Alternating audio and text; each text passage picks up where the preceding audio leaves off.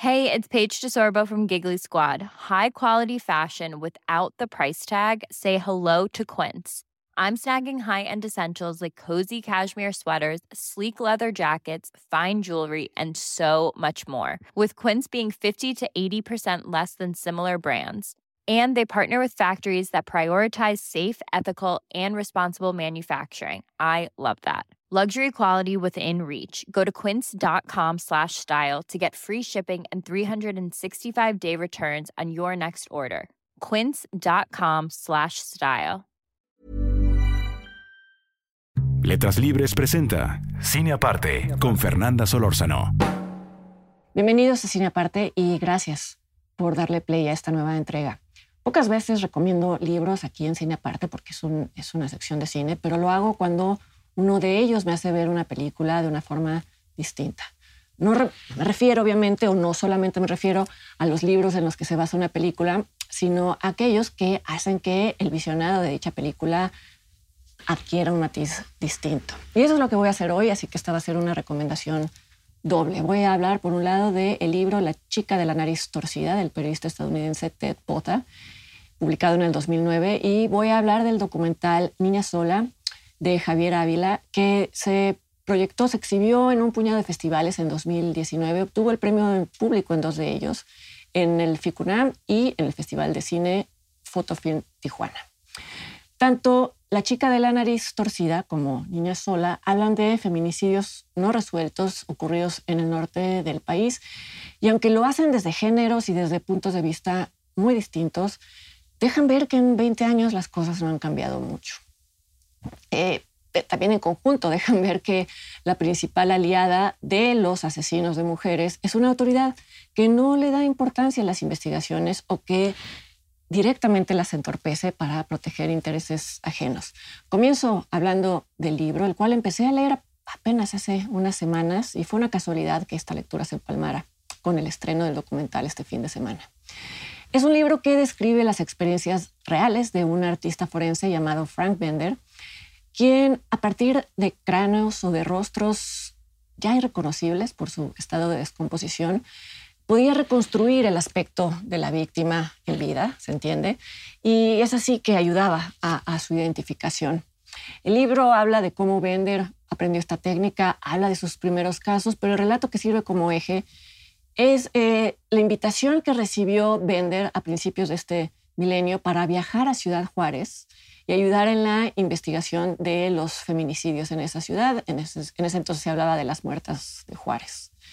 Quien convocó a Bender fue nada menos que Robert Ressler, el agente del FBI que introdujo la práctica de entrevistar asesinos seriales y cuya vida se recrea en la serie Mindhunter que creó David Fincher, posiblemente muchos de ustedes la vieron.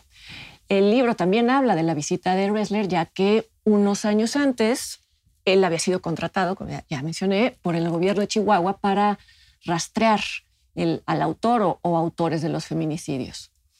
Vamos, la, presencia de Ressler en Ciudad Juárez me pareció un dato alucinante. Yo confieso que me enteré hace muy poco, fue a partir de que escribí un texto sobre el silencio de los inocentes. En tanto, Ressler asesoró a Thomas Harris en la escritura de esta novela. Pero vamos, el hecho de que él perfilador de criminales más prominente del mundo haya ofrecido su perspectiva en, ese caso tan turbio y tan enredado, me generó mil preguntas. Puse un tuit al respecto y fue entonces que el actor Harold Torres, a quien agradezco, eh, aprovecho para agradecer, me sugirió la lectura de La chica de la nariz torcida. La visita a Ressler también se menciona en el libro Huesos en el desierto del ya fallecido periodista Sergio González Rodríguez y es el modelo de un personaje de la novela 2666 de Roberto Bolaño. Incluso hay artículos periodísticos que se pueden ver en línea que consignan en tiempo real la visita de Ressler y aún así creo que es algo que pocas personas saben y que merecería más, más difusión. Ya sé que están pensando que ya me desvío del tema hablando tanto de Ressler, pero justo una de las preguntas que, que me habían surgido era si su visita había servido de algo.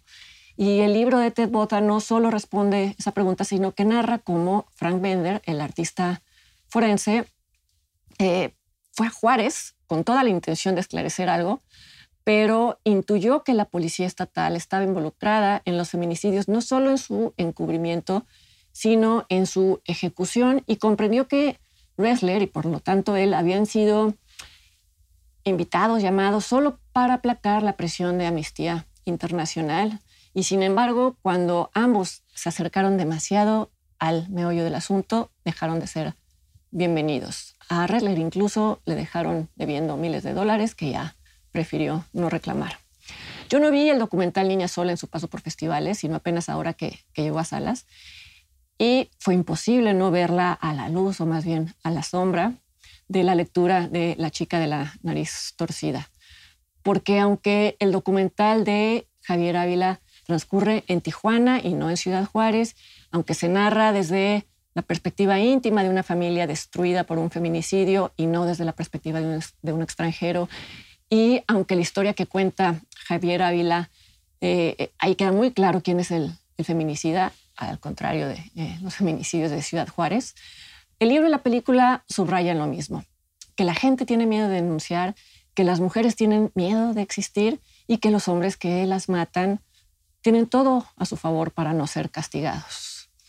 Este documental, Niña Sola, tiene una estructura atípica, comienza por el final, narrativamente hablando. Desde las primeras secuencias se escucha una voz en off de una mujer llamada Arcelia, que cuenta cómo el día, un día en su trabajo le avisaron que su hija de 19 años, llamada Cintia, había sido encontrada muerta en el interior de su casa.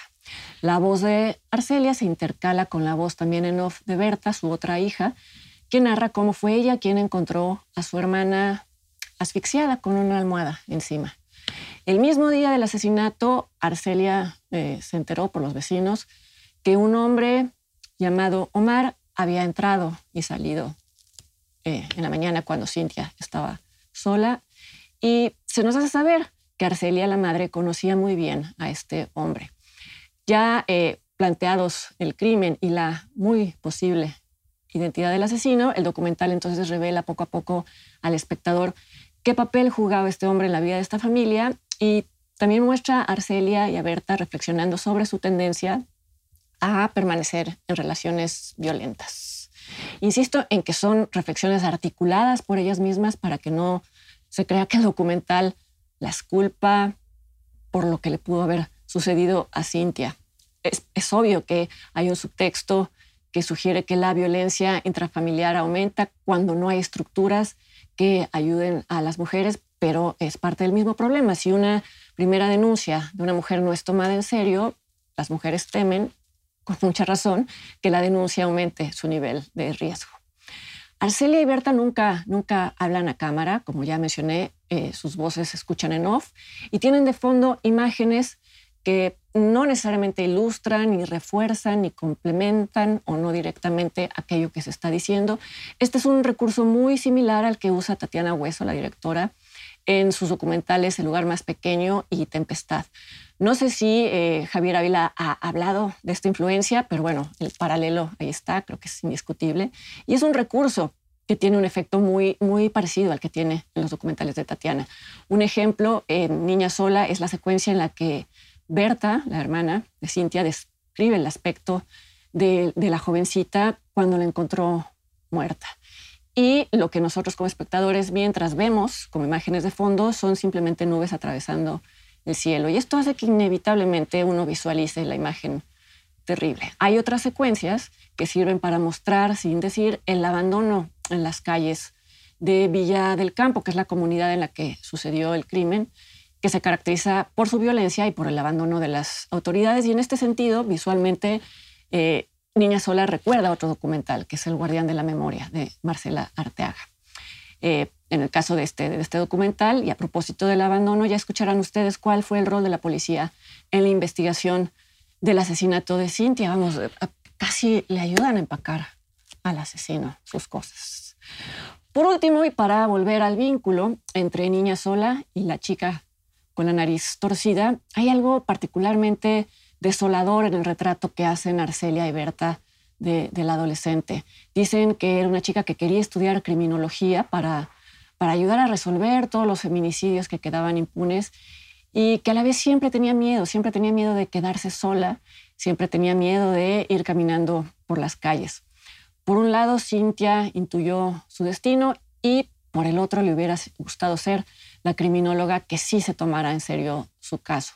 Y vinculo esto con el libro de Ted Bota, porque, bueno, además de retratar el pantano que fue y sigue siendo la investigación de los feminicidios de Juárez, este libro describe al artista forense Frank Bender como un hombre que pasaba días y noches imaginando la vida de las jovencitas cuyo rostro recreaba, eh, mientras que los demás las consideraban intercambiables o habían sido invisibles. Él de alguna manera irónica, por el tiempo en el que lo hacía, les devolvía, les devolvía su humanidad su, empatía hacia ellas era tan genuina que insistió en volver a Ciudad Juárez una y otra vez, a pesar de las muchas advertencias de que su vida peligraba si regresaba. Niña sola de Javier Ávila recién se estrenó en salas del país. La chica de la nariz torcida se encuentra en varias librerías. Si leen en inglés, les cuento que lo pueden comprar en Amazon por la tercera parte el precio de la edición en español. Incluso pueden comprar el libro electrónico. Así le hice y bueno, les paso el tip por si les sirve. Y por supuesto los invito para que me acompañen la siguiente semana aquí a otra entrega de Cine Aparte. Hasta entonces.